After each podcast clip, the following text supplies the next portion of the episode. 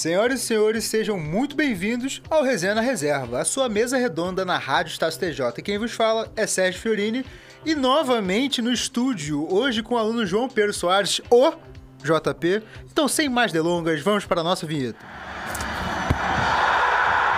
Resenha na Reserva.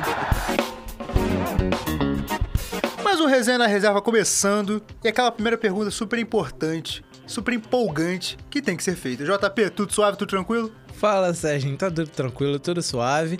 E vambora, meu amigo, para mais um assunto para nós debatermos aqui.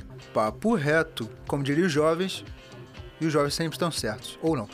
Coisa aleatória, mas eu queria também dizer que é uma alegria, porque o João Pedro agora tá debutando aqui no, no estúdio, junto com o nosso Mr. M da edição, que ele sempre ri quando eu faço isso. Agora vai ser uma coisa sempre do programa.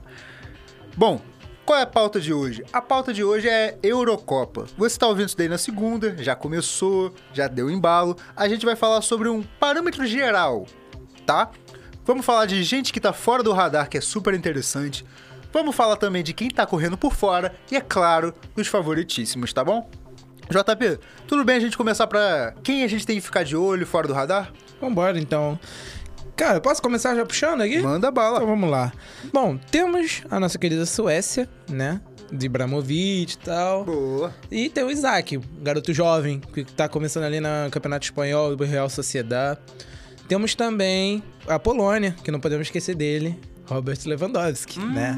É um cara que tem história, né? Nossa, e que história, né? Vamos combinar, melhor do mundo na temporada passada. Vamos ver aí também.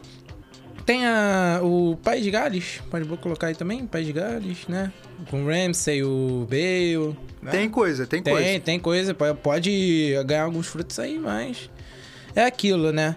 Bom, e você, Sérgio, o que, que você tem pra nós? Pô, eu vou. É assim, é igual você falou, tem frutos. Não vou dizer aqui pra vocês, pô, vai estar passando a Bélgica, você vai botar nessa seleção. Não, pera aí. Mas são seleções divertidas, tem pontos divertidos pra gente olhar. Como o JP falou, pô, você vai deixar de ver o Lewandowski? Não vai. Ah, vai perder Lewandowski. Ah, Ah, brincando. O cara pode ser artilheiro. pô. E, pô, ele quebrou o recorde do Guerre Miller também, lá no Bayern. Pô, O cara tá, tá pegando fogo. Por falar em 9, tem um senhor 9 que tá causando aí na Europa. O Zilba da Rússia, é uma das seleções fora do holofote que eu resolvi trazer para você dar uma olhada. É o que eu tô te falando, cara. Jogo da terça, terça não tem nada para fazer, não tem nenhuma seleção passando. Liga na Rússia, irmão. Liga na Rússia, tá? Também tem o Mário Fernandes, que é brasileiro, É mas brasileiro natural- naturalizado russo, né? Tem esse detalhe. e de uma posiçãozinha que a gente precisa, né? Lateral é, direito. ali, cara. Pô, pode voltar, não. Pô, volta aí, amigo. Mas os dois, cara, que mais realmente me pegam, que me faz assim, é. Realmente botar isso como conselho pra vocês é o Golovin e o Miranchuk, que são dois jogadores de criação muito bons. Coisa que a Rússia sempre sofreu, sempre foi conhecida na, é- na, na, na época da União Soviética, de ser muito físico, ser muito tal.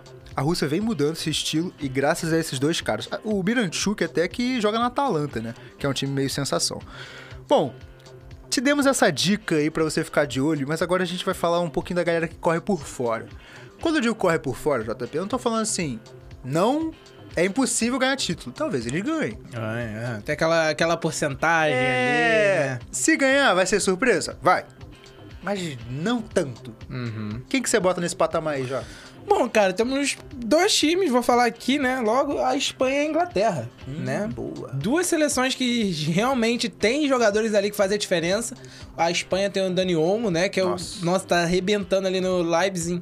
Temos também ali na Espanha, tem o Oyarzabal também, junto com o parceiro É. do, do Isaac. Olha o gancho aí. Ó o gancho. e, e, cara, é, a Inglaterra, então, com essa nova geração inglesa, né, que eles todos falam, tem o Rashford, que pra mim é excepcional, um jogador sensacional Aham. que tem. É, ele é o diferencial dessa seleção, na minha opinião. Tem o Alexander Arnold na lateral. Tem. Tem também o. O Foden. O Foden, é, o Foden, Sancho. Sancho, Sancho.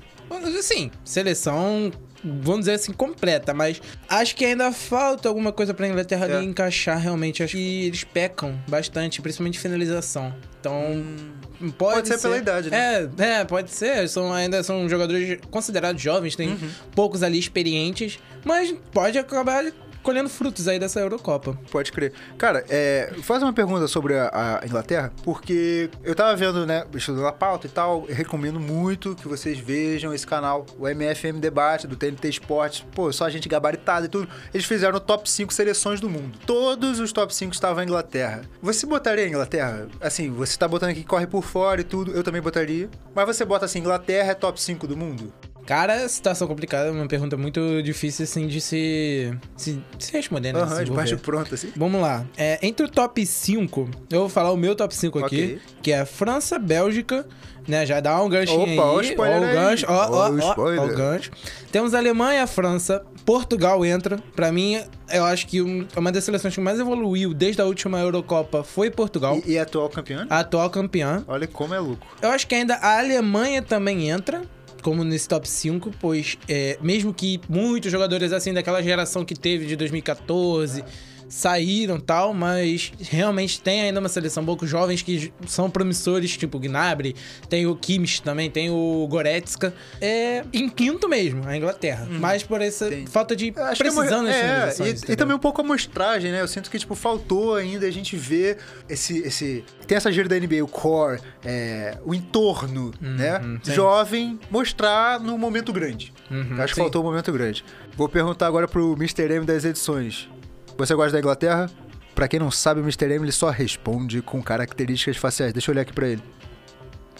Eu acho que ele não bota muita fé, não. Eu vou passar a pauta. Bom, eu vou falar o meu aqui. Não ri não, não ri do Mr. M não, Eu JP. O JP rindo. tá rindo, Eu mas ele rindo, não olha eu- diretamente. O Mr. M ele fica de costas pra gente, É. galera. É um ser misterioso, Mr. M. Vamos lá. As minhas zebras são duas. Eu botei a Itália e a Turquia, times da mesma, do mesmo grupo. E a Itália, cara, é assim, é uma seleção que eu adoro acompanhar. Eu acho que eles mesclam bem essa coisa que você falou, dos novos jovens. Tem, por exemplo, o Barella, que muita gente fala assim, talvez seja o melhor meio-campista hoje. Esses novos, sei lá o quê, né? Tem o novo, sei lá o quê. Falam muito do Barella, novo Modric. Eu acho que cai bem até. O Modric do Tottenham era um absurdo. Ele lembra bastante disso, cara. É, tem o Chiesa, que realmente é outro cara que joga fenomenal. E aí, assim, falei dois jovens, tá? Mas eu também tô falando de um, de um mundo que tem é, Tiro Immobile, de um mundo que tem Belotti, caras que estão lá pros 30 e tal. Ah, por que, que eu devo apostar na Itália? A Itália não foi nem nas últimas Copas. Uma invencibilidade de 30 jogos. É, isso pesa. Isso pesa realmente muito nesses jogos agora decisivos que tem. JP, eu tô falando de um time, de uma seleção que nos últimos 12 jogos tomou um gol. É, aí você vê, aí você vê que realmente é aquilo, É. né, cara? É complicado realmente com uma, é, com uma seleção que você vê 30 jogos invicta. Pô. É, pô, aí pega aí 12 jogos tomando um, gol. gol. Cara, a é- continuidade.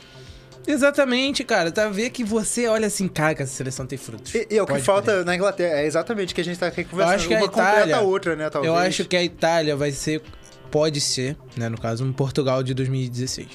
Caramba, essa é boa, hein? Porque, é, como a gente, é, Portugal é o atual campeão, né? O último campeão E da não entra como E favorito em naquela. 2016. na- é. Em 2016 não tinha uma seleção como hoje. Não, não mesmo. Não tinha.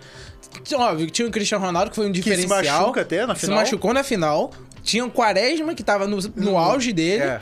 E assim, cara, é, basicamente é real isso. A Itália pode ser um Portugal de 2016. Anotem, tá? Porque a gente vai voltar com essa pauta.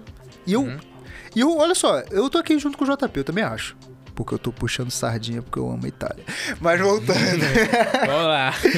Turquia é a outra que eu boto, como eu falei. Eu acho que tem um elenco de jogadores é, que dividem muito um sentimento de raça. Eu acho que na seleção isso faz muito. Que é uma coisa que a gente viu muito naquele Portugal. Tinha até aquele vídeo do Cristiano Ronaldo falando pro Rubem Neves, falando FP. Você bate bem, você bate bem, chamando o Rubem Neves pra bater o pênalti. Cara, como ele mexe o elenco. A Turquia tem muito essa, essa, esse coração enorme em campo. Cara, tem o Ilmaz do Lille, atual campeão. Tem o Hakan Çalhanoğlu. Çalhanoğlu. Impossível. O Mr. M me olhou assim, pô, vou ter que cortar. Mr. M, é turco o nome, Mr. M. Pra mim é difícil. Pra mim é mais difícil. complicado. Tenho língua presa. Tem o Sonyoku, da, do Leicester. Cara, é uma galera puxar a sardinha pra minha Juventus também. Tem o Meri Demiral, tem os nomes Uhum. interessantes. É aquilo. Nenhum elite. Posso botar outro aí na lista? Só mais um? Pô, deixa eu pensar. Pode, pode. Vou botar aqui. Olha só, isso aí não é no final da lista, mas é porque é uma seleção chata e a gente conhece. Hum. Suíça. Pô, a Suíça, cara. Tem um moleque lá que ele é volante. É. Pô, agora não falou, é, falou o nome agora, falhou. Eu mas ele é que- muito bom. Ele é Ah. moleque, ele joga no Borussia de Mönchengladbach. Acho Ah, é o Zacarias, né? Zacaria, isso. Cara, ele é muito bom. É ele, nossa ele domina aquela área. Entendeu? É, E a, a Suíça é conhecida por ser um time chato, Sim. defensivo. É Sim. chato de se jogar. A gente viu na Copa de 2018 o Brasil tendo dificuldades. Aham. E pode. A Suíça pode também surpreender nessa Eurocopa também, mas é aquilo. Ela tá, caiu num grupo muito difícil, né? Vamos combinar aqui que Pô. tá a Itália, Turquia e, é, e País de Gales. Aham, ah, ele é da Suíça, né? Ali da Suíça. E, cara, se você lembrar, puxar um pouquinho mais pra trás, na Nations, a Suíça quase elimina a Alemanha. Exatamente. Fica por um triz. Aham. Então, realmente, cara, bom ponto, bom Suíça é ponto. um time chato. Suíça é um time chatinho, tem o Shaqiri, Tem o Shaqiri, que ele é... Aí, ó. Vai... É é aquela galera, é essa parada, né? Esse que é o gostoso dos times que correm por fora. Não tem ninguém que Não você tem quer no seu ninguém, time. cara, não tem ninguém. Mas todo mundo assim juntinho ali é raça, é paixão, e aí você fica, cara, eu não queria enfrentar. Não É, queria. quando você olha ali, tipo, tá, eu, por exemplo, quando saiu o sorteio da Copa de 2018, quando eu vi ali Suíça, hum, time chato. E assim, pô, todo mundo tem aquele parente que não acompanha a Copa. Sim, e ele, tem. e ele tem que ser o, o- o comentarista, que ele fala assim, ah, o lateral tem que subir, o Neymar não É. rende de ponta. Ah, vai brincar. É, e aí chega na Suíça, pô, 4x0, tu fala, 4 a como é que eu vou te 0, explicar? Não é, então, vai... Vamos sentar aqui, senta aqui, vamos sentar aqui, vamos conversar um pouquinho. Vamos ouvir o resenha na reserva? É. Olha a propaganda aí. gente, por falar em propaganda, arroba coletivo TJ é o Instagram que você vai achar a gente, que você vai falar quem eu acho que vai ser campeão, quem isso e aquilo. Posso puxar uma rapidinho? Fala. A Inglaterra entra nos favoritos? Então, cara, eu vejo, assim, eu gosto muito de dar valor pra quem tem opinião mais gabaritada, né? Todos os correspondentes falam que sim. Eu, Sérgio Fiorini, você fala assim, Sérgio, estou com mil reais, tenho que apostar nisso. Eu ia falar, irmão, segura esse dinheiro.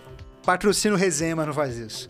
Sabe, cara, eu não confio, é, eu não, não só não confio, como é um histórico competição de é, é, ciclo pequeno, isso é, Copa do Mundo, é, Nations, Europa League, blá blá blá, blá Europa League não, né? É, Eurocopa. Todas essas competições de ciclo pequeno precisa daquela figura de liderança, aquele cara que é gabaritado demais. O Harry Kane não é esse cara, por exemplo. Não é, realmente. Ele é fenomenal, mas ele não é esse cara. Então eu não consigo pôr eles nos favoritos. Meus favoritos são a mesma coisa que o seu. Não ponho eles e é o que você falou. Se o Brasil pega um desses times, cara, pra mim é. É baile, pô. É baile, é baile, é baile desses É a outros realidade, times. É. basicamente. Mas voltando ao tópico da França. É o mesmo argumento do ciclo pequeno, tá? Mesmo que tenha essa profundidade imensa, eu não acho que isso serve. Tipo assim, é claro, é importante. Pô, machucou, é, sei lá, o, o Benzema tem o Giroud, que foi campeão. Não fez nenhum gol? Fez nenhum gol, mas assim, É, tem a experiência é. do campeão, tá é, ligado? tem aquela. Pô, É. tá na bagagem. Tá na bagagem. Mas, então eu acho que, tipo assim, isso não. Esse peso todo pode fazer sentir. Agora vamos falar assim, fora os achismos, tá jogando muito. Tá.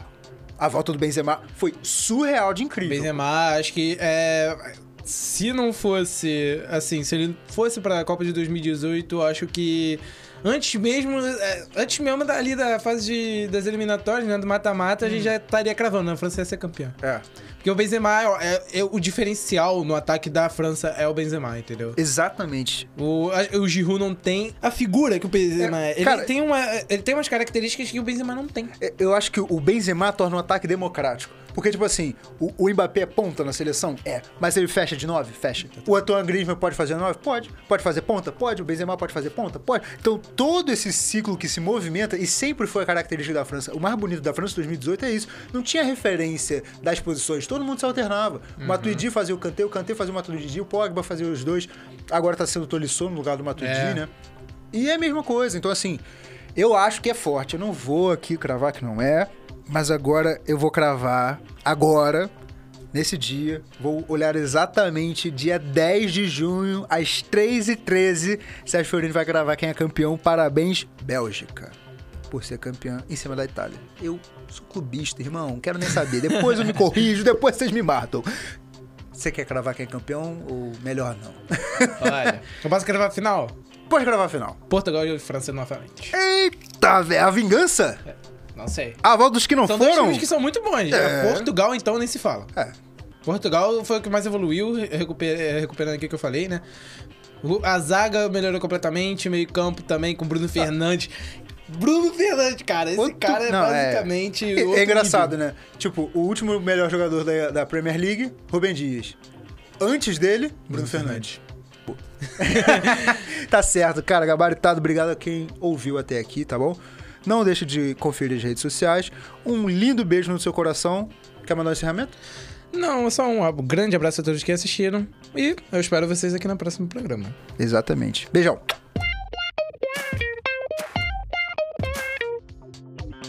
Locução: Sérgio Fiorini, João Pedro Soares. Produção: Sérgio Fiorini e Vitória Lima. Edição de áudio: Carlos Dames. Direção geral: Vitória Lima. Coordenação Agência Experimental de Jornalismo: Gustavo Barbosa. Coordenação acadêmica: Gisele Barreto. Realização: Estácio Campos Tom Jobim.